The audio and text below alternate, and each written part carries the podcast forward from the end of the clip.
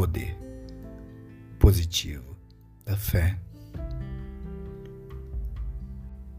O som da criação.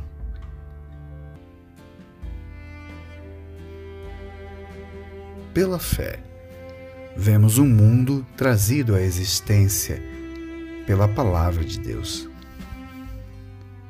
O que foi criado e que podemos ver por meio do que não vemos. Hebreus, capítulo 11, verso 3. A fé traz o invisível à nossa dimensão, pelo som da palavra de Deus. Pois para nós, o som da fé, que é invisível, tomando forma, é a palavra de Deus confessada. É o que põe em movimento o poder da bênção. E também organiza o caos. Então devemos utilizar as palavras de sabedoria divina contidas na Bíblia, e não as de sabedoria humana. Fazendo assim, recebemos a revelação dos mistérios escondidos para nós. Ou seja, tudo que nos foi liberado como herança por Cristo Jesus gratuitamente. O Espírito Santo nos trará ao entendimento estes mistérios, se usarmos as palavras certas. Tanto as que ouvimos como as que falamos, e principalmente as que são conduzidas por Ele em nossas orações. Todavia, como está escrito, olho nenhum viu, ouvido nenhum ouviu, mente nenhuma imaginou o que Deus preparou para aqueles que o amam. Mas Deus revelou a nós por meio do Espírito. O Espírito sonda todas as coisas, até mesmo as coisas mais profundas de Deus.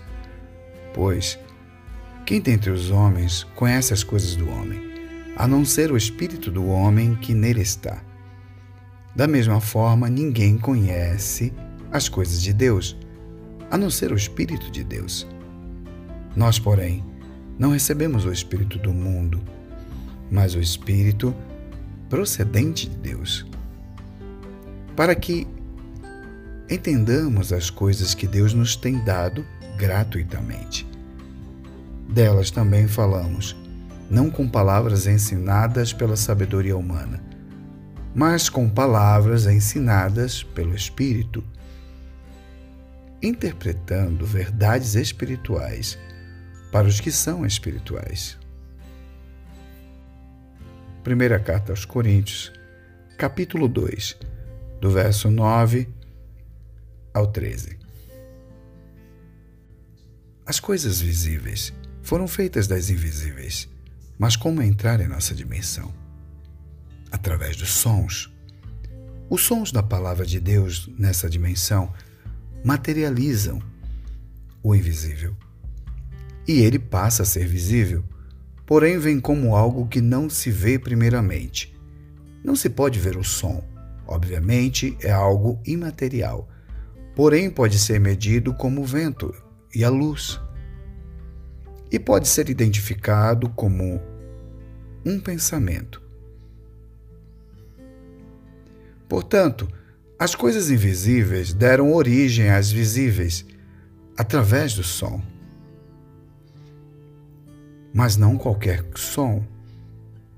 Somente os sons da palavra de Deus, as vibrações, frequências, podem criar vida, podem trazer a vitória e fazer o impossível se tornar possível, com os benefícios reais para a vida humana como está em Isaías 55, do verso 10 ao 12. Só para sabermos, toda partícula atômica vibra em uma frequência constante e produz um pequeno som, que já pode ser medido pela ciência.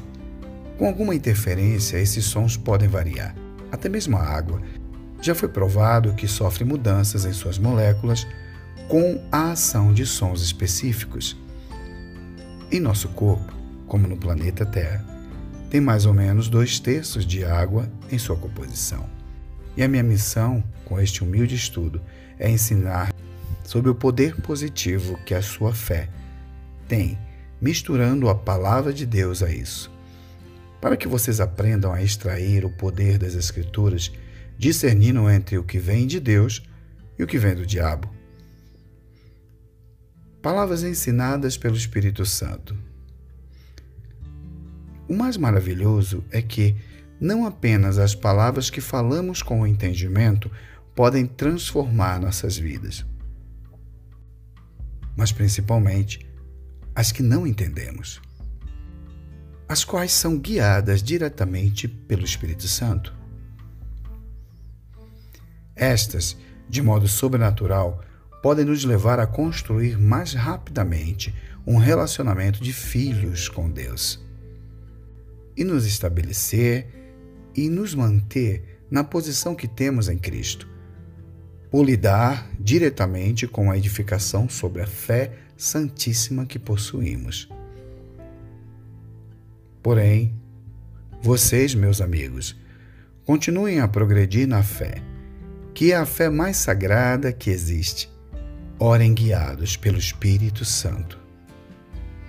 Judas, capítulo 1, verso 20. Por isso, quem fala em língua, ore para que possa interpretar. Pois se oro em línguas, meu espírito ora, mas a minha mente fica infrutífera. Então, o que farei? Orarei com o espírito, mas também orarei com o entendimento cantarei com o espírito, mas também cantarei com o entendimento.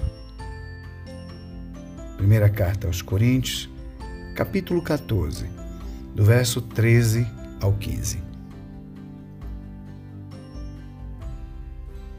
A fé é um elemento invisível.